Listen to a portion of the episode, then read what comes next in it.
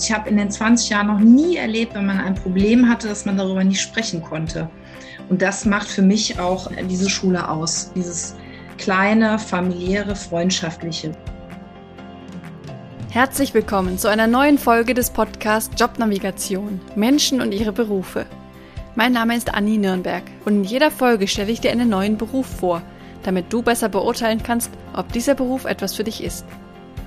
Gleichzeitig lernst du einen spannenden Menschen und ihr oder sein Leben kennen. In zwei bisherigen Folgen ging es schon um den Beruf des Lehrers. In dieser Folge kommt noch eine weitere Perspektive an Möglichkeiten für Interessierte des Lehramts hinzu.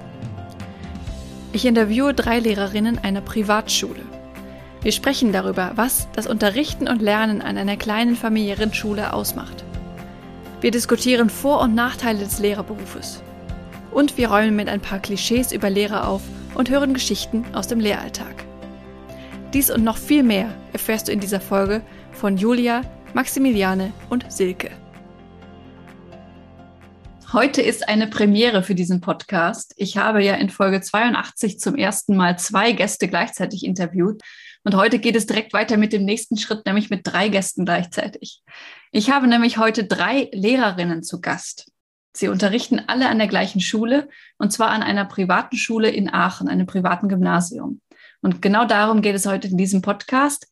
Und ich habe die drei Gäste Julia, Maximiliane und Silke. Liebe Silke, erzähl doch mal, wie du darauf gekommen bist, Lehrerin zu werden. Was hat dich an dem Beruf gereizt? Also ich bin ehrlich gesagt über Umwege zum Lehrerberuf gekommen. Ich habe vor ja, mehr als 20 Jahren während des Studiums schon in einer Nachhilfeschule gearbeitet und bin über den Leiter der Nachhilfeschule an das Amos Comenius Gymnasium äh, ja gekommen, fand die Schule unglaublich interessant, dieses Konzept kleine Schule, kleine Klassen und habe dann dort auch mal hospitiert und habe dann da meine, meine Laufbahn eingeschlagen. Ich habe ursprünglich auf Magister studiert, also ich hatte gar nicht den Plan, Lehrerin zu werden, wie gesagt. Und dann hat mir das aber so gut gefallen, dass ich da bleiben wollte und habe dann, ja, ähnlich wie die Julia, auch dort äh, mein Feststellungsverfahren durchlaufen, meine Prüfungen nachgeholt. Und seit 20 Jahren bin ich jetzt aus Überzeugung an der Schule aber wie gesagt, über Umwege. Ja. Auf die Schule gehen wir gleich noch drauf ein. Mir sind jetzt zwei Begriffe aufgefallen, die ich als Nichtlehrer nicht kenne, nämlich Magister. Was ist das? Ja, das ist sozusagen der, der Abschluss, äh, so ähnlich wie der Lehrerabschluss im, im Bereich der Erwachsenenbildung. Also da gibt es eben drei Fächer statt, statt zwei und dieser pädagogische Bereich ist eben am Anfang nicht dabei. Da waren meine Fächer Germanistik, Französisch, also Romanistik und Soziologie. Und das passte dann eben von der Fächerkombination ganz gut, so dass ich dann auch später über Umwege ja in den Lehrerberuf gekommen bin. Mhm. Passte von den Fächern ganz gut. Ja. Und dieses Feststellungsverfahren, was bedeutet das? Es bedeutet eigentlich, dass man so ähnlich wie im Referendariat auch äh, Unterrichtsbesuche hat, dass man äh, Stunden konzipiert, dass man auch eine umfangreichere Arbeit schreibt, wie im Referendariat auch und dann am Ende auch unter Aufsicht der Bezirksregierung Prüfungen ablegt äh, in jedem Fach. Ja, und das habe ich eben, als wir Ersatzschule wurden, dann auch machen müssen, um an der Schule zu bleiben. Mhm. Genau, ja. Okay. Maximiliane, wie war denn dein Weg? Ja, ich bin quasi den, ich sage mal, den klassischen Weg gegangen. Ich habe letztens nochmal in meine Abi-Zeitung geguckt, meine eigene, da stand drin, ich wollte anscheinend schon immer Lehrerin werden. genau, ich habe äh, studiert, habe da mein erstes Staatsexamen gemacht, habe dann hier in Aachen mein Referendariat gemacht, damit mein zweites Staatsexamen ja erworben und bin dann auf Schulsuche gegangen und bin da dann quasi ja mehr durch Zufall auf die Amos Comenius Schule ähm, gestoßen und äh, habe eigentlich eine Initiativbewerbung dann losgeschickt, weil mich das Schulprofil einfach unglaublich angesprochen hat. Wie die Silke auch, habe ich dann so eine Art Probewoche dann absolviert, konnte die Schüler schon mal kennenlernen, das Kollegium und ja, habe mich auf Anhieb sehr wohl gefühlt und habe mich dann dafür entschieden, dann wirklich meine Bewerbung dort, ich sag mal mal, in die Tat umzusetzen und bin jetzt seit 2016 dann noch an der Schule. Mhm. Ihr habt jetzt beide schon von dieser Schule so geschwärmt. Was ist denn das Konzept dieser Schule? Hm. Oh, wie soll man das Konzept kurz zusammenfassen? Also ein bisschen, äh, also was uns auszeichnet, auf jeden Fall, dass wir ähm, ein einzügiges Gymnasium sind. Also einzügig heißt, wir haben jede Klasse nur einmal Das ist, glaube ich, etwas, was äh, man als Lehrer sehr schnell zu schätzen weiß, aber auch wenn man als Schüler auf dieser Schule ist. Also das Schöne ist, wir sind sehr familiär dadurch. Man kennt wirklich äh, jeden Schüler, jede Schülerin, auch jeden Kollegen. Ne? Also wir sind ein Kollegium aus 25 Leuten. Und ähm, ja, dieses familiäre ist auch etwas, was mich in dieser Probewoche auch sehr angesprochen hat, dass es nicht so anonym ist mit irgendwie 1500 Schülern und 130 Lehrern und man kennt irgendwie nur die Hälfte und das ist was, was auf jeden Fall unsere Schule unter anderem ausmacht, dass es wirklich sehr eng und sehr familiär ist und man dadurch halt auch auf äh, ja, die Schülerinnen und Schüler auch sehr individuell eingehen kann. Okay. Julia, was würdest du denn sagen, was diese Schule noch weiter ausmacht? Ich glaube, was, was uns auch auszeichnet, ist ein ganz enges Verhältnis zu den Elternhäusern. Wir ähm, geben den Schülern in der Sekundarstufe 1 alle sechs Wochen eine Rückmeldung mit Kommentaren in jedem Fach, das die Eltern dann auch kriegen, sodass sie immer einen ganz engen, eine gute Übersicht darüber haben, was gerade bei ihren Kindern passiert. Wenn es disziplinarische Probleme gibt, haben wir einen ganz kurzen Weg zu den Eltern, dann telefonieren wir mit denen oder ähm, haben Gespräche bei der Schulleitung mit den Schülern und den Eltern, um die Schüler einfach in die richtige Richtung dann wieder zu führen. Und ähm, das finde ich sehr gut, dass wir die Eltern auch tatsächlich kennen. Wir wissen, aus welchem Elternhaus die Schüler sind und kann die dementsprechend auch besser einschätzen. Und ich muss sagen, wir haben unfassbar höfliche und nette Schüler. Das ist, das habe ich so noch nie erlebt. Also tatsächlich auch in meinen ganzen anderen Jobs, die ich vorher gemacht habe. So ein höfliches und freundliches Umfeld habe ich noch, wirklich noch nie irgendwo gesehen. Und das an der Schule, das hätte ich jetzt nicht gedacht. Ja, tatsächlich. Wie kommt das? Wie erklärst du dir das? Mm, ich glaube, auf der einen Seite versuchen wir das auch vorzuleben. Das ist etwas, was wir uns auch auf die Fahnen geschrieben haben, dass wir ähm, sehr viel Menschlichkeit, aber auch Werte transportieren wollen. Auf der anderen Seite fördern wir es aber auch ein. Also wenn mir jemand Guten Morgen sagt, ähm, wenn ich jetzt mich in Schülersicht versetze, dann antworte ich natürlich auch mit Guten Morgen. Und wenn ein Schüler nicht antwortet, dann frage ich aber auch, warum er denn jetzt nicht Guten Morgen gesagt hat. Ich denke, dass das liegt auch unter anderem daran. Ich weiß mhm. nicht, ob ähm, Silke, du bist schon länger dabei, ob du da vielleicht auch noch eine Idee hast. Also ich möchte mich dem zweiten Punkt von Julia auch anschließen. Also ich glaube auch, wir, wir fordern es ein, also einfach gute, gute Umgangsformen, ob das irgendwie die Kappe ist, die noch im Schulgebäude auf dem Kopf sitzt. Also wir, wir erinnern die Schüler auch daran und, und fahren damit wirklich sehr gut. Ähm, ich gebe Julia recht. Wir haben ganz, ganz äh, nette, äh, umgängliche Schüler. Hat natürlich auch wiederum mit, mit kleinen Gruppen zu tun, in denen wir unterrichten. Die Schüler haben auch ein enges Verhältnis in der Klasse untereinander. Es ist einfach ganz, ganz angenehm. Ich habe auch gerade bei der Frage, was uns ausmacht, so direkt an unsere Klassenfahrten gedacht, dass wir mit äh, der Sekundarstufe 1 auch Segeln fahren. Und da wird natürlich auch der Teamgeist äh, enorm gefordert und äh, gefördert. Und ähm, ich würde sagen, das macht unsere Schule auch besonders.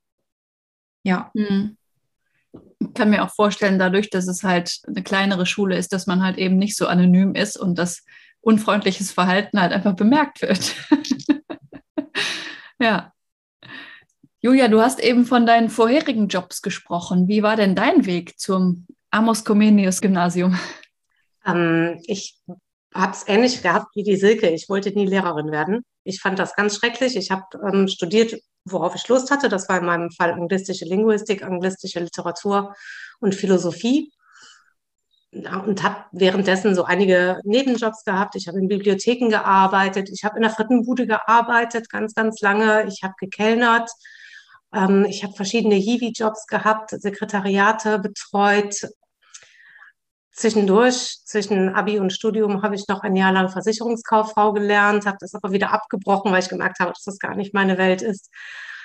Und als ich dann mit meinem Studium fertig war und auch einen Magister in der Tasche hatte, ähm, bin ich zum Jobcenter gegangen und habe der Frau gesagt, so, ich, habe einen Magister, ich möchte arbeiten, ist mir auch egal was. Und die sagte, ja, dann werden Sie doch Lehrerin.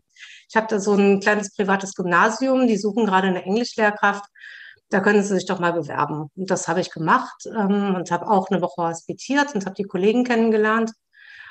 und bin dann auch da geblieben. Ich hatte dann noch ein Jahr lang, dass ich an einer anderen Schule war, weil in dem Moment gerade die Bezirksregierung keine Zustimmung zu meiner ähm, Anstellung gegeben hat. Ein Jahr später hat der Herr ohne Sorge, der Gründer der Schule, mich dann angerufen und äh, hat gefragt, ob ich nicht doch noch Lust hätte. Und dann habe ich direkt Ja gesagt. Und seitdem hänge ich da und bin da sehr glücklich mit. Äh, was bedeutet es denn für dich als Lehrerin an einer äh, privaten Schule zu arbeiten? Also es gibt ja schon Unterschiede zu einer staatlichen Schule. Ja, so groß sind die Unterschiede, aber auch nicht. Also man stellt sich unter einem privaten Gymnasium ja eigentlich immer so, so ein Elite-Ding vor, so High Society und die Millionärskinder, die kommen zu uns und äh, sind ganz verhätschelt. Das ist tatsächlich gar nicht so. Wir haben eigentlich eher den Gedanken, dass wir privat sein müssen, weil wir die kleinen Klassenstärken haben möchten. Das ist auf der einen Seite für uns natürlich ein ganz großer Vorteil. Wir kennen, wie wir eben schon gesagt haben, jeden Schüler sehr gut. Wir haben ähm, die Möglichkeit, auf die in den Unterricht einzugehen. Aber auf der anderen Seite ist das natürlich auch für die Schüler von großem Vorteil. Die werden gesehen, was natürlich in einem großen System eher nicht der Fall ist. Und wir haben halt auch die Möglichkeit der Inklusion. Wenn wir zum Beispiel Schüler mit einer Autismus-Spektrumstörung aufnehmen, dann können wir das tatsächlich auch leisten. Mhm. Davon haben wir tatsächlich einige. Oder auch Schüler, die an äh, ADHS leiden.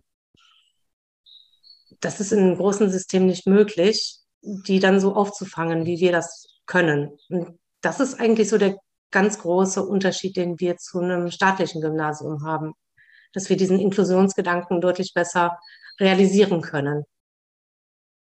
Mhm. Ansonsten vom Geld her, wir verdienen das Gleiche wie die angestellten Lehrer an staatlichen Schulen. Wir sind natürlich alle nicht verbeamtet, klar. Aber vom, vom äh, Geld her unterscheiden wir uns nicht von, einer, äh, von einem staatlichen angestellten Lehrer. Okay. Maximiliane, was magst du denn so gern daran, Lehrerin zu sein?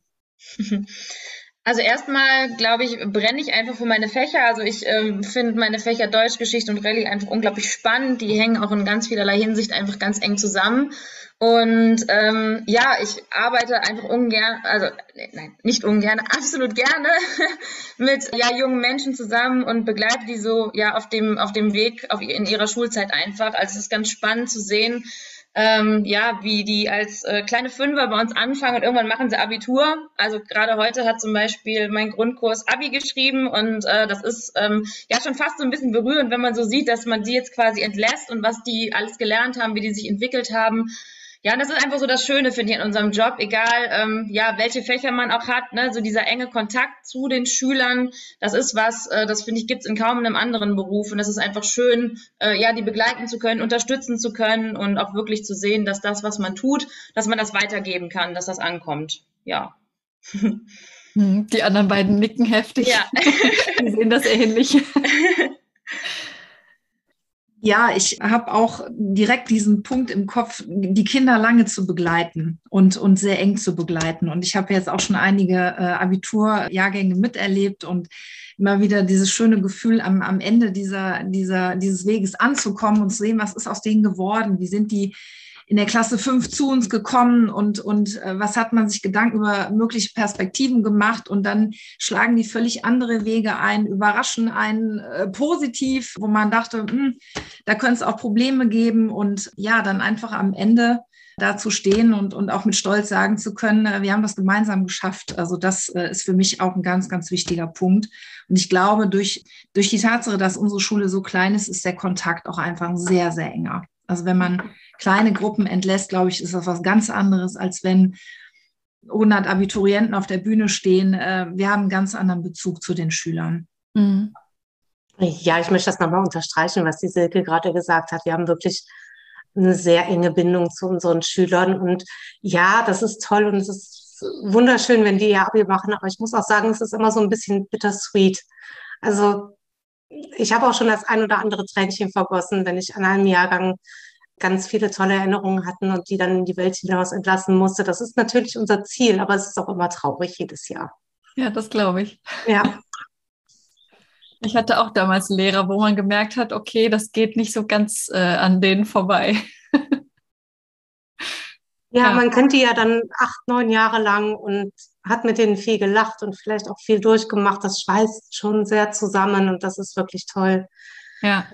Zusätzlich haben wir ähm, bei uns immer Theaterprojekte, die ich mit betreuen darf und da erlebt man die Schüler ja dann nochmal in einer anderen Situation und mit, mit einer ganz anderen Motivation. Und da wächst man auch sehr zusammen mit dieser Theatergruppe. Und dann, die dann zum Abitur zu begleiten, das ist, das ist hart, aber auch ganz toll, auch mhm. ganz wunderbar. Sehr schön. Vielleicht nochmal Silke. Also man, als Schüler kennt man ja eigentlich die Lehrer, die halt vorne vor der Klasse stehen oder den, den Unterricht begleiten. Was hat man als Lehrer denn noch so zu tun? Mm, also Dazu kommen wöchentliche Lehrerkonferenzen. Ich fange damit mal an. Also das ist immer so ein, so ein äh, Termin, der noch zusätzlich ist, Montagnachmittags. Da treffen wir Lehrer uns im kleinen Kollegium und tauschen uns wirklich also ganz, ganz eng über, über die Schüler aus. Ich finde, das zeichnet unsere Schule auch sehr aus. Was kommt noch dazu? Natürlich Vertretungsstunden, ja, die im Stundenplan ausgewiesen sind, wenn, wenn Kollegen erkrankt sind bürokratische Aufgaben natürlich als Klassenlehrer, die, die sind einfach Standard.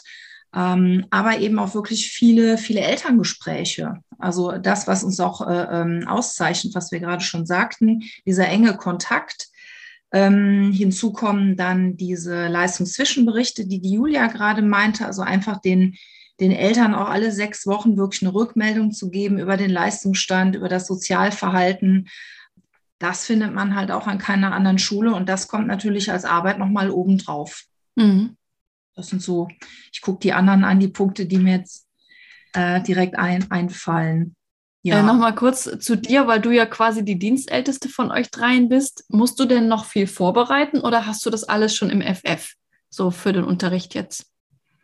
Also ehrlich gesagt bereite ich ähm, ähm, eigentlich fast alles immer wieder neu vor, weil äh, ich finde es schwierig so, man hat ja oft dieses Vorurteil, da steht der Ordner im Regal und äh, die den raus und nehme für die Klasse das Arbeitsblatt und das passt ja auch für die andere. Also gebe mir schon immer, immer Mühe, so die Lerngruppe auch da abzuholen, wo sie gerade ist. Klar, es gibt es gibt leistungsstärkere Gruppen, leistungsschwächere und da muss man natürlich gucken, äh, wo stehen die und wie kann ich die am besten auch ja sozusagen ähm, äh, ansprechen. Ja, es gibt visuelle Schüler, äh, audiovisuelle, also gerade in Fremdsprachen äh, ist das Hörverstehen natürlich ein, ein wichtiger ähm, äh, Bereich. Also da muss ich sagen, greife ich nicht zum Standardordner würde ich jetzt mal so behaupten. Natürlich gibt es Stunden, äh, wenn man vertreten muss, wo es mal schneller gehen muss und wo man vielleicht auch sich ein bisschen weniger Arbeit macht, aber ansonsten nehme ich meine Aufgabe schon sehr ernst, da äh, ja, die Lerngruppen gut, gut und äh, individuell auch zu begleiten. Okay. Ja. Zusätzlich zu dem, was, was Silke jetzt gerade eben schon aufgezählt hat, kommen ja dann auch noch ganz viele andere bürokratische Sachen dazu, die nicht nur den Lehrerberuf betreffen. Wir müssen zum Beispiel die ähm, die Klassenbücher und Kurshefte aus den letzten Jahren archivieren und auch gucken, dass die äh, ordentlich beisammen sind. Das Abitur muss organisiert werden. Die äh, zentralen Prüfungen am Ende der 10 und am Ende der EF müssen organisiert werden. Ähm, mündliche Prüfungstage, da müssen die Prüfungspläne erstellt werden. Was machen wir noch alles? Ähm, wir machen jetzt demnächst zum Beispiel einen Sponsorenlauf, ähm, um äh, Spenden für die Ukraine zu generieren. Die Maxi hatte noch ein paar ganz andere, ganz tolle Sachen, die sie jetzt gemacht hat. Ich glaube, davon erzählt sie gleich lieber selber. Und dann sowas wie, wie Projektwochen und äh, Exkursionen, das kommt ja auch noch mal alles obendrauf. Jetzt während Corona hatten wir natürlich noch die Sache, dass wir alles, was wir getan haben in Bezug auf Infektionsschutz, dokumentieren mussten. Wir mussten dokumentieren, welcher Schüler wo gesessen hat. Wir mussten dreimal die Woche die Tests durchführen. Die mussten auch dokumentiert werden. Wir hatten dafür extra Testkisten, die äh, dann jeden Montag, Mittwoch, Freitag neu bestückt werden mussten. Das hat die Silke dann immer bei uns gemacht. Ja, das sind jetzt die Sachen, die mir dann noch einfallen. Genau, die Corona-Testkisten, die hatte ich gerade schon wieder verdrängt, weil die braucht man jetzt seit kurzem nicht mehr. Stimmt, also das kam immer noch hinzu, äh, das habe ich ganz vergessen. Und auch äh, Julia Klassenfahrten natürlich organisieren, also so Kursfahrten, ne, besonders in der Oberstufe. Ähm, das steht ja jetzt auch bei dir nächste Woche an oder auch in der Klasse 10. Na, ne, also Abschlussfahrten, weil äh, Segeln gibt es eben von Klasse 5 bis 8. Ja, das ist natürlich auch noch ein Punkt. Genau. Ja. Ja. Maxi, möchtest du noch was dazu sagen?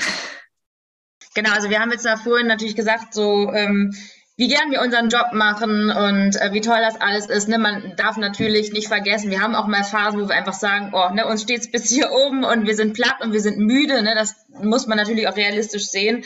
Aber am Ende, ne, wenn es jetzt ums Abitur geht oder generell, ähm, wenn man dann in der Zeugniskonferenz sitzt oder wie auch immer, dann sieht, wie sich die Schüler entwickeln, weiß man halt, wofür man es getan hat. Ne? Also, aber es ist halt liegt halt auch genau daran, wie Silke schon meinte, ne? Also selbst wenn man schon jahrelang Lehrer ist, dieses ich greife meinen Ordner, zieh was raus, das ist einfach nicht der Standard und das ist so ein Klischee, ähm, ja, mit dem wir vielleicht jetzt auch hier so ein bisschen aufräumen können. Ich glaube, das ja. ist bei uns so, das ist auch bei jeder anderen Schule einfach so. Ja, also die Vorbereitung kommt auch immer noch dazu. Wie viel, wie lang müsst ihr denn, denn euch für so eine Unterrichtsstunde vorbereiten? Ich habe da gar kein Gefühl für. Boah, ich finde, das kann man immer so ganz, also ich kann das ganz schwer in eine Zahl kleiden, weil es auch so ein bisschen darauf ankommt, was für ein Kurs, was für eine Klasse das ist. Also jetzt zum Beispiel in der Oberstufe, jetzt wenn ich zum Beispiel mal Deutsch nehme, dann sind das irgendwelche Lektüren. Ne, da muss ich mich zum Beispiel in den Text nochmal einlesen. Das muss ich ähm, auf, einer, auf einem ganz anderen Niveau auch vorbereiten, ähm, als jetzt zum Beispiel, wenn ich in Klasse 5 das Thema Satzglieder habe. Also das ist ein ganz anderer Anspruch und auch ein ganz anderes Einarbeiten. Und zum Beispiel jetzt auch in, in Deutsch ähm, ändert sich gerade für die Oberstufe der Lehrplan immer mal wieder, es werden andere Lektüren gefordert und auch da muss man quasi immer, ich sag mal, up to date bleiben, dass man äh, da auf dem neuesten Stand auch ist. Und das kann man ganz schwer in, in, in eine Zahl kleiden. Also ich tue mich da zumindest schwer mit. Ich weiß nicht, ob die anderen eine Zahl haben, aber ähm, ich fällt mir momentan schwer, das zu sagen. Okay. Du hattest eben gesagt, dass es auch Tage gibt, wo es euch zu viel geworden ist. Was gibt es denn noch so für Nachteile am Lehrerberuf? Frage ich jetzt einfach mal so. Also ich kann es, ich spreche jetzt einfach nur für mich. Nachteil finde ich ist ganz klar, man hat keine Bürotür, die man zumacht und dann geht man am nächsten Morgen wieder hin und fängt dann einfach wieder an, sondern ich persönlich nehme ganz viele Sachen mit nach Hause. Also ich versuche zwar weitestgehend, sagen wir mal, Schule und Privates zu trennen, also im Sinne von, dass ich versuche, die meiste Arbeit einfach in der Schule zu erledigen, sei es Vorbereiten, sei es Korrekturen, ähm, irgendwelcher organisatorischer Kram, um wirklich zu Hause auch abschalten zu können. Aber manchmal, ja, wenn wir gerade Leistungszwischenberichte schreiben oder noch die Klassenarbeiten anstehen und dann schafft man es einfach manchmal nicht. Und ähm, ja, je nachdem, ähm, ja, was man dann manchmal auch so für Schülerschicksale mitbekommt aus Elterngesprächen oder ja, was halt eben in der, in der Schule vorgefallen ist, nimmt man das auch mit nach Hause. Und gerade wenn man Klassenlehrer ist, ich bin halt auch ein sehr emotionaler Mensch und äh, denke über sehr viele Sachen noch lange nach und überlege, wie hätte ich es vielleicht besser oder anders machen können. Und ich bin jemand, mir fällt das Abschalten manchmal schwer. Also da helfen mir wirklich dann auch so die Ferien, ähm, wenn ich dann wirklich ganz klar sage, so, ich mache jetzt wirklich mal ein paar Tage gar nichts. Ich äh, tue jetzt nur das, was mir gut tut und sorge so ein bisschen für mich und versuche mal wirklich die Schule und alles, was damit zusammenhängt, einfach mal hinter mir zu lassen. Und das ist, glaube ich, etwas, was ganz wichtig ist, dass man da wirklich diesen Cut auch setzen kann, auch für sich und sich das auch traut, das zu tun. Weil ich glaube, Lehrer sind immer sehr soziale Menschen, die wollen immer alles richtig und alles super machen und immer up to date sein und äh, für andere da sein. Da vergisst man sich drüber manchmal so ein bisschen. Und ich glaube, das ähm, ist wichtig, dass man da so versucht, die Balance so ein bisschen zu halten. Mhm. Okay. Fallen den anderen noch Nachteile an, ein? Also ich möchte auch Maxis Punkt nochmal kurz aufgreifen. Ich bin auch jemand, ich nehme auch meine Rolle als Klassenlehrerin in der Sechs sehr, sehr ernst und ich bemerke einfach, es fällt mir sehr schwer zu sagen, ich bin jetzt in der Pause nicht erreichbar, auch wenn man das vielleicht irgendwo als Regel äh, mal beschließt, aber meine Tür ist irgendwie immer offen und das wissen die Kinder auch und es fällt mir dann schwer, einfach zu sagen, äh, nein, jetzt geht's nicht. Ähm, weil ich das, glaube ich, mit sehr viel Herzblut mache. Und wie Maxi schon sagte, da muss man dann aufpassen, auch irgendwo eine Grenze zu ziehen, auch mal wirklich bewusst zu sagen, jetzt brauche ich meine Pause. Also ich glaube, so dieses Stresslevel ist oft äh, ein Nachteil und was ich bemerke, dieses Multitasking. Also hier irgendwie ein Protokoll noch schreiben für ein Gespräch, ähm, da aber vielleicht noch eine Kopie zu machen für die nächste Stunde. Also man muss schon sehr, sehr viele Antennen haben und, und irgendwie vieles unter einen Hut bekommen. Und ja, dann kommen eben diese Phasen, wo man zweifelt, ob man das alles heute noch weggearbeitet bekommt oder alles unter einen Hut bekommt, aber man schafft es irgendwie. Aber ja, man muss schon stressresistent sein. Also ich glaube, wenn man da dann zu viel zulässt, wird es schwierig. Ja. Ja. Ja, was da erschwerend noch hinzukommt zu dem, was die Silke gerade gesagt hat, ist, dass wir ja tatsächlich sozusagen Saisonarbeiter sind. Es gibt Zeiten, da ist gar nicht so viel zu tun. Da hat man halt so sein normales Unterrichtsgeschehen, man hat seine, ähm, seine Stunden, die man dann unterrichtet mit der Vor- und Nachbereitung. Und dann kommt die Klausurphase. Dann hat man auf einmal ähm, innerhalb von zwei Wochen fünf Oberstufenklausuren, die geschrieben werden und die dann natürlich auch alle korrigiert werden müssen. Das heißt, man schleppt dann einen riesigen Stapel Klausuren nach Hause und ähm, darf die dann abends nach dem Unterricht dann sich noch anschauen. Die müssen ja auch irgendwann fertig werden. Die Schüler werden dann schon ungeduldig, wenn man eine Woche braucht.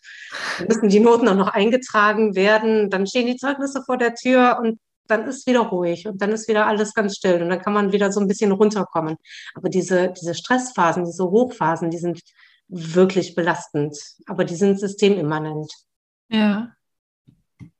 Ja, und was jetzt ja aktuell auch noch dazu kommt, aber da ist ja unsere Schule jetzt auch kein, kein Sonderling, was das anbelangt, ist die Digitalisierung. Ne? Also da ist ja jetzt gerade durch Corona unglaublich viel in unglaublich kurzer Zeit, am besten vorgestern, ich sage es mal, an die, an das komplette Lehrpersonal herangetragen worden. Äh, und ähm, wir, wir, wir haben jetzt zusätzlich eine Lernplattform, Logineo, da muss dann auch noch alles zusätzlich digitalisiert und eingestellt werden, damit die Schüler, die krank sind oder am Unterricht nicht teilnehmen konnten, mit Material versorgt werden. Und das ist dann nochmal so ein zusätzlicher Aufwand, also auch wenn ich vielleicht eher zu einer jüngeren Generation gehöre, muss ich ehrlich sagen, ich bin nach wie vor äh, ein Fan von Papier und Buch. Also ich habe auch nach wie vor immer noch meinen Taschenkalender und ich brauche dieses haptische einfach. Und das ist was, was finde ich persönlich jetzt auch noch so ein bisschen ja, so ein zusätzlicher Stein noch so ein bisschen dazugekommen ist, dass man halt immer alles noch digitalisieren muss und ähm, halt dieses Digitale so sehr im Vordergrund steht. Ich, man darf sich da nicht versperren, das tue ich auch nicht, aber es ist auch was, wo ich mich erstmal ehrlich gesagt so Schritt für Schritt auch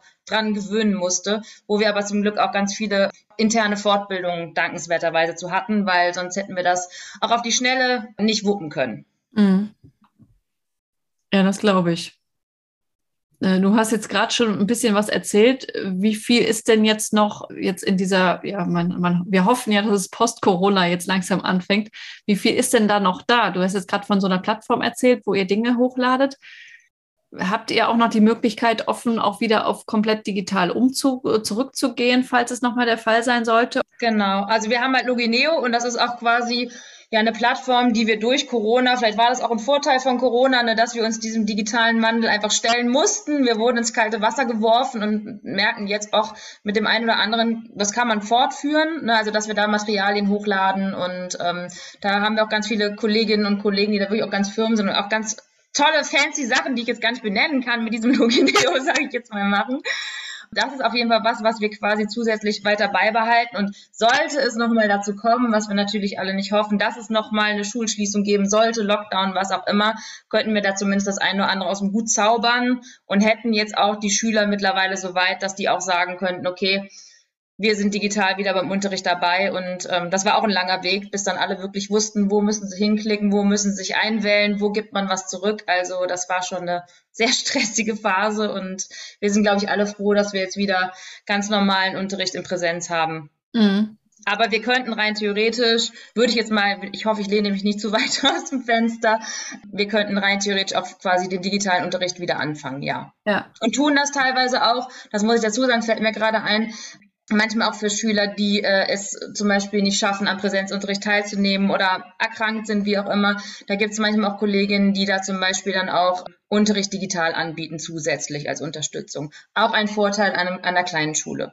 dass mhm. das möglich ist. Ja. Okay. Noch zu einem weiteren Klischee, was dem Lehrerberuf ja anhängt. Äh, es äh, denken ja einige Menschen, ihr habt zwölf Wochen Ferien im Jahr. Wie viel sind denn da wirklich Ferien von diesen zwölf Wochen, die man halt schulfrei hätte, theoretisch? Julia. Ja, das kommt darauf an, wie man rechnet. Also im Grunde genommen muss man sich ja die, die ähm, Jahresarbeitszeit angucken, beziehungsweise man muss schauen, wie wir uns organisiert kriegen.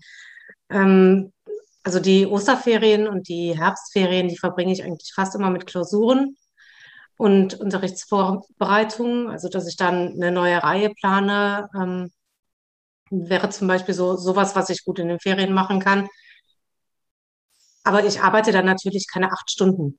Mhm. Ich arbeite allerdings auch in einem normalen Arbeit, in einer normalen Arbeitswoche arbeite ich auch am Tag schon mal was mehr als das, äh, was auf meinem Stundenplan steht. Also ich komme nicht um, um neun an, wenn mein Unterricht um neun anfängt und gehe um drei wieder. Äh, das heißt, da muss ich dann auch ähm, schauen, in der Woche ist, ist halt doch, doch mehr als die 38,5 Stunden, die ich theoretisch unterrichte, also die ich theoretisch arbeite. Ich habe auch laut Arbeitsvertrag 30 Tage Urlaub. Und ich denke auch nicht, dass ich tatsächlich mehr Tage Urlaub habe, wenn wir auf die Jahresarbeitszeit rechnen. Mhm. Ja, wäre auch meine Vermutung gewesen, dass, äh, dass es irgendwie so um die, um die sechs Wochen ist. Genau, auch nochmal zu dem Klischee, dass wir ja eigentlich nur Ferien haben. Also gefühlt finde ich immer, fällt so in den letzten Wochen der Sommerferien viel an. Also wenn man dann auch äh, weiß, welche Lerngruppen, welche Klassen man im neuen Schuljahr hat. Äh, und wenn es dann natürlich noch Oberstufe ist, dann ja, geht dann die, die Reihenplanung äh, los, die natürlich auch dann ähm, intensiver ist als eine Reihenplanung, zum Beispiel für die Klasse 5 oder 6.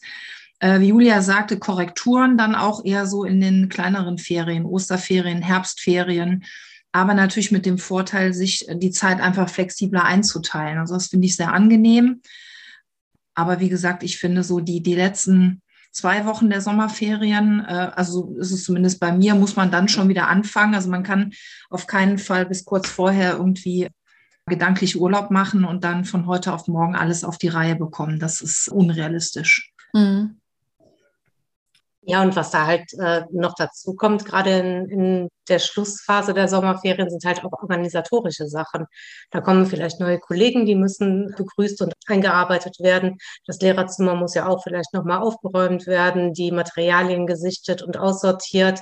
Dann machen wir Fachschaftskonferenzen zum Beginn des Schuljahres, wo wir uns dann auf die Inhalte verständigen von den gesamten Jahrgängen.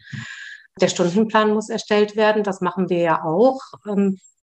Das gehört alles in die Ferienzeit. Das, das schaffen wir gar nicht, neben dem Unterricht das noch nebenbei zu machen. Mhm. Wie, wie viel bleibt dann von den Sommerferien noch übrig, die ihr wirklich auch mal wegfahren könnt? Vier Wochen. Okay. Ja. Also der Vorteil ist natürlich, sagen wir mal, in unserem Beruf, dass man zumindest einen festen Zeitrahmen hat, wo man weiß, okay, da habe ich, ich sage es mal in Anführungsstrichen frei. Ähm, in anderen Berufen muss man sich mit seinem Team absprechen, wer nimmt wann frei, ähm, ne, inwiefern liegen da irgendwelche Schulferien, dass Leute mit Kindern dann irgendwie Vorrang haben. Das ist natürlich ein absoluter Vorteil, dass es bei uns ein bisschen besser planbar ist. Aber wie meine ja, Vorrednerinnen schon gesagt haben, äh, wir sind von dem Klischee, dass man permanent frei hat, wirklich weit entfernt. Und am Wochenende, wie gesagt, je nachdem, in was für einer Phase man steckt, muss man auch noch oft vorbereiten. Und je nachdem, ich zum Beispiel bin jemand, ähm, ich gehe vorbereitet in den Unterricht, weil ich mich dann auch selber einfach sicher fühle und dann auch das Gefühl habe, ich kann dann auch, ja, wenn es mal unruhiger in, in der Klasse ist oder irgendwie, es passieren im Unterricht so viele Dinge, mit die, die kann man gar nicht voraussehen.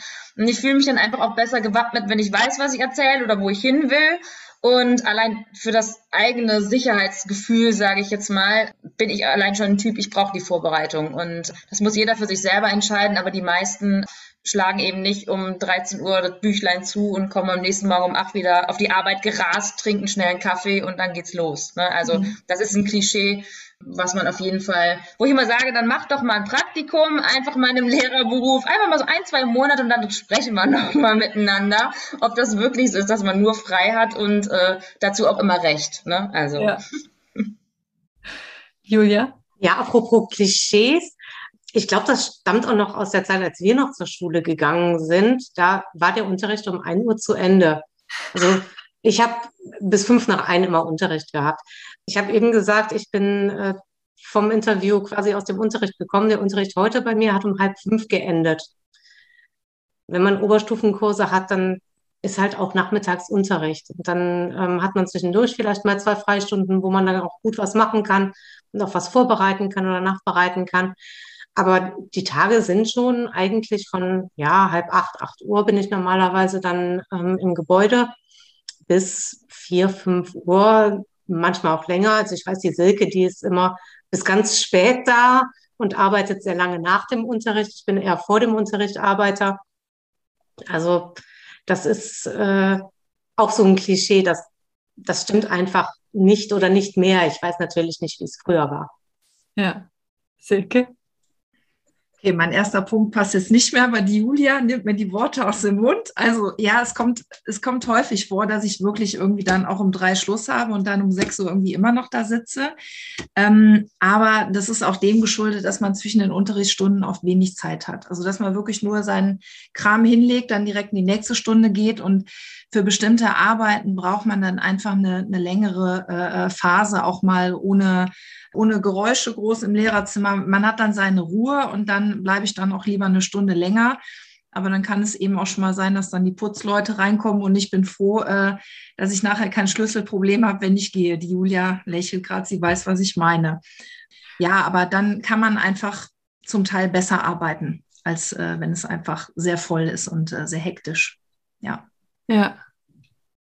Kann ich verstehen. Also ich äh, bin auch früher immer ganz gerne dann doch etwas früher als alle anderen ins Büro gekommen, einfach um noch eine Stunde in Ruhe arbeiten zu können, bevor alle anderen reinkommen. Und du machst das dann halt abends, ja. Okay. Ähm, was würdet ihr dann sagen, ja, welche, welche persönlichen Voraussetzungen jemand mitbringen so, sollte, um ein guter Lehrer zu sein? Maximiliane vielleicht nochmal.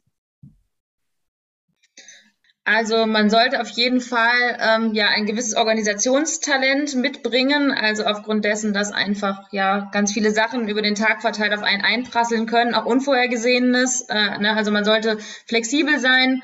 Was ich auch ganz wichtig finde, ist, was ich vorhin auch schon meinte, ich glaube, man sollte seine Fächer lieben. Also ich glaube, das merken Schüler auch, wenn man begeistert ist von dem, was man tut. Dann kann man das auch rüberbringen und dann ist es auch authentisch ja, ich denke, ähm, Geduld ist etwas, ähm, das ähm, ja, fällt mir manchmal leichter, manchmal schwerer. Ich bin manchmal ein sehr ungeduldiger Mensch. Ähm, ja, ich glaube, das sind so, so, so, so Kernkompetenzen, die im, oder die einem helfen, zumindest den Lehreralltag äh, gut durchzustehen. Okay. Haben die anderen noch Ergänzungen? Julia? Ich glaube auch noch ganz wichtig sind Empathie und Humor dass man ähm, vor allen Dingen auch über sich selber lachen kann. Das ist äh, furchtbar wichtig, dass man sich nicht selber zu ernst und zu wichtig nimmt, wenn man da vorne steht und, und einen vortanzt, dass man dann einfach auch einen Witz machen kann und wenn ein Schüler einen Witz macht, auch darüber lachen kann, auch wenn es vielleicht auf die eigenen Kosten geht. Ja, ja, ich denke auch so eine gewisse Balance zwischen einem gewissen Durchsetzungsvermögen in der Klasse, aber auch sich dann auf die Ebene der Schüler zu begeben. Also was Julia sagte, Empathie ähm, äh, an den Tag zu legen, ist, glaube ich, ganz wichtig. Ich glaube, ähm, das ist äh, ja neben, ich könnte jetzt noch mehr nennen, Flexibilität auch. Also ähm, Maximiliane sagte gerade, Situationen, mit denen man gar nicht gerechnet hat. Man hat eine Stunde irgendwie geplant, dann passiert irgendwas und dann muss man wieder einen anderen Weg einschlagen. Also ich glaube, Flexibilität ist auch sehr wichtig. Und Humor ist eigentlich, eigentlich jetzt alles gesagt worden. Ja. ja. Was sind denn so äh, schwierige Situationen, die im Klassenraum mal passieren können? Maximiliane? Also ich glaube, so ein Problem, was glaube ich jeder Lehrer kennt, ist glaube ich so die Lautstärke. Also wenn man sich überlegt, da kommen dann so, wir haben und wir haben kleine Klassen, ja, so, so sagen wir mal so maximal äh, 22, 23 Schüler pro Klasse. Das ist jeweils äh, unterschiedlich. Ist glaube ich so die Lautstärke klar, wenn Kinder zusammenkommen, die wollen quatschen, die kommen rein, die können nicht die ganze Zeit still sitzen, das verlangt auch in dem Sinne keiner. Dann je nachdem irgendwelche möglicherweise irgendwelche Streitigkeiten, die von jetzt auf gleich entstehen. Ähm, jedes Kind braucht irgendwie den Raum, um gehört und gesehen zu werden, dem dann gerecht zu werden. Ja, das sind, das sind so Sachen, die finde ich manchmal so, dass, dass das Unterrichten auch so ein bisschen, ja, ich sag mal, so ein bisschen erschweren können. Oder ganz banales Beispiel, wenn eine Biene in den Raum fliegt, dann kann man die Stunde vergessen. Oder wenn es anfängt zu schneien, das ist jedes Jahr das Gleiche. Der erste Schnee fällt, alle stehen am Fenster, oh, der Schnee kommt und ja, so, solche Dinge. Apropos Unvorhergesehenes, ja, da muss man dann einfach flexibel sein, Humor haben, ja, wie es gerade schon gesagt wurde und ja, dem so ein bisschen Raum geben und dann aber auch mit einer gewissen Strenge, sagen wir mal, zum Unterrichtsgeschehen wieder zurückkommen, auch wenn der Schnee draußen vielleicht spannender ist. okay. Habe ich sonst noch irgendwas vergessen zu fragen, was ihr den Zuhörern gerne mitgeben würdet? Entweder über eure Schule oder den Beruf als Lehrerin? Julia. Ja, ich glaube, wir haben jetzt ganz, ganz viele abschreckende Sachen gesagt. Aber das ist gar nicht so. Ich brenne unfassbar für meinen Beruf. Und äh, ich merke, dass es da tatsächlich von Berufung kommt. Das kann natürlich auch an der Schule liegen. Ich fühle mich im, im, Kollegium unfassbar wohl. Also die Tatsache, dass ich da wirklich Freunde gefunden habe, mit denen ich mich auch privat treffe, mit denen ich über alles Mögliche reden kann. Meine Trauzeugin arbeitet auch bei uns zum Beispiel, das, das ist schon besonders. Und das ist auch etwas, was mir den Arbeitsalltag oder den Alltag ganz insgesamt sehr erleichtert und mich persönlich bereichert. Also sowohl die Arbeit als auch das Kollegium. Ja. Also ich habe das auch gar nicht als so negativ empfunden, äh, aber ich habe euch ja auch gesehen, das tun die Zuhörer ja nicht. Also wie ihr mhm. alle gestrahlt habt, als ihr über die Vorteile des Berufes gesprochen habt, das war schon, war schon genug Aussage, dass ihr da wirklich voll hintersteht und das liebt, was ihr tut. Also bei mir ist es angekommen. Gut. Ich habe gerade auch, das sehen die, Zuh äh, die Zuhörer auch nicht, aber ich habe auch genickt bei dem, was Julia gesagt hat. Also das kann ich auch nur unterstreichen. Ich äh, ja, habe auch ganz, ganz ja auch äh, ganz viele enge Kontakte im Kollegium knüpfen können. Das ist auch so was, was einen äh, ja dann auch so durchtragen kann und einfach, ja, wenn man morgens beim Kaffee dann so ein bisschen äh, quatschen kann oder sich einfach austauschen, auch mal einen Witz machen kann. Oder Silke und ich, wir gucken äh, vor Weihnachten immer Weihnachten bei Hoppenstedt. Das ist irgendwie auch schon so Tradition. Oder ich habe das äh, bei der letzten Lehrerkonferenz vor Weihnachten auch einfach mal eingespielt. Und das sind so Sachen, die müssen einfach sein und die gehören auch einfach dazu für eine schöne Arbeitsatmosphäre, dass man zusammen mal lachen kann und ja, Ne? Also ich finde, das ist was, was einen trägt, was einen auch so ein bisschen auffängt und ne, wenn man mal genervt ist oder einfach nicht mehr kann, dass man das auch rauslassen kann. Also weiß, man hat immer wen, wo man mal ein bisschen Dampf ablassen kann, dass man so ein Ventil hat oder ja, dass man halt auch einfach mal zusammen lachen kann. Ich finde, dieser Wechsel oder dass man weiß, da sind Leute, mit denen man das kann, das ist etwas, was ich persönlich ähm, sehr angenehm finde und auch sehr, sehr schätze. Mhm. Silke? Ja, ich will den Punkt auch nochmal aufgreifen. Ich finde, wir sind wie so eine kleine Familie. Wir tragen uns irgendwie auch durch sehr, sehr schwierige Phasen. Also ich möchte kurz berichten, äh, als mein Vater von heute auf morgen verstorben ist, was äh, ja mein Leben ja aus den Fugen äh, geraten ließ, da haben mich die Kollegen wirklich äh, ganz toll aufgefangen. Also das möchte ich einfach mal sagen und auch das Gefühl, dass auch äh, seitens der Schulleitung immer die Türe offen steht. Also ich habe in den 20 Jahren noch nie erlebt, wenn man ein Problem hatte, dass man darüber nicht sprechen konnte. Und das macht für mich auch diese Schule aus. Dieses kleine, familiäre, freundschaftliche. Viel Lachen, viel gemeinsam auch ähm, ja, diskutieren, aber, aber dieser ganz enge Austausch, der ist äh, wirklich großartig. Ja. Vielen Dank. Also vielen Dank alle, euch alle dreien, dass ihr so auch persönliche Einblicke gegeben habt, sowohl in den Beruf der Lehrerin, aber auch dieses Umfeld einer privaten Schule oder eurer äh, privaten Schule ähm, da nochmal näher gebracht habt. Ich glaube, das ist etwas, was viele, die Lehramt studieren, gar nicht auf dem Schirm haben, dass es eben solche Schulen auch gibt. Und deshalb fand ich das sehr spannend, dass ihr das hier in diesem Podcast auch nochmal dargestellt habt. Vielen Dank. Das war eine weitere Folge des Podcasts Jobnavigation Menschen und ihre Berufe mit Anni Nürnberg.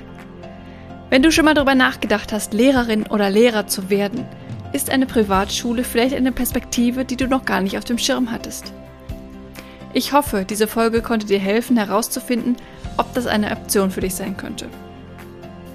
Wenn du noch nicht sicher bist, welcher Beruf deine Berufung oder dein Traumjob sein könnte und du dir eine Begleitung in dieser Frage wünschst, helfe ich dir sehr gerne, Klarheit zu finden. Im Coaching mit mir oder im Online-Kurs erarbeitest du deinen persönlichen Traumjob. Die verschiedenen Möglichkeiten, die du bei mir hast, findest du auf meiner Webseite. Der Link ist in den Show Notes. In der nächsten Folge befrage ich eine Sängerin zu ihrem Berufsleben und Werdegang. Vielleicht singt sie uns ja sogar was vor.